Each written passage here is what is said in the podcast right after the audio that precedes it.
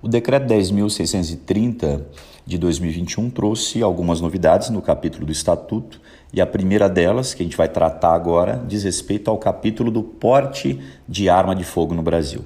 Todos nós sabemos que no Brasil o porte de arma de fogo é proibido em todo o território nacional.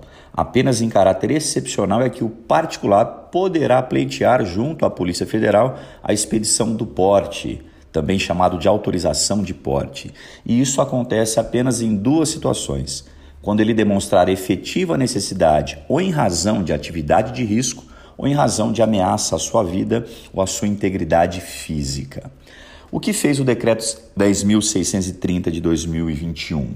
Ele disse o seguinte: a autoridade policial federal, isto é, o delegado de polícia federal, que vai analisar o pedido do brasileiro que quer portar uma arma de fogo, deverá encarar três aspectos que foram colocados no decreto. Primeiro aspecto, circunstâncias fáticas enfrentadas, ou seja, o cenário que está vivendo aquele requerente, as ameaças, o risco que ele passa no seu dia a dia.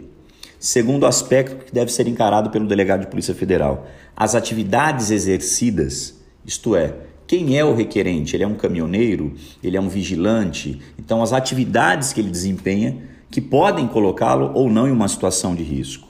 E, por fim, deve também o delegado de Polícia Federal encarar os critérios pessoais descritos. Quem é o requerente? É uma pessoa idônea? Ele é um primário de bons antecedentes que nunca pisou em uma delegacia de polícia? Tudo isso deve ser enfrentado na avaliação discricionária pelo delegado de Polícia Federal. Então, repetindo, são aspectos que devem ser encarados pelo delegado de Polícia Federal para conceder ou não autorização de porte ao requerente no Brasil. As circunstâncias fáticas enfrentadas, o cenário vivido pelo requerente, as atividades exercidas por ele e também os critérios pessoais descritos pelo requerente. Agora, uma alteração aqui é bem importante.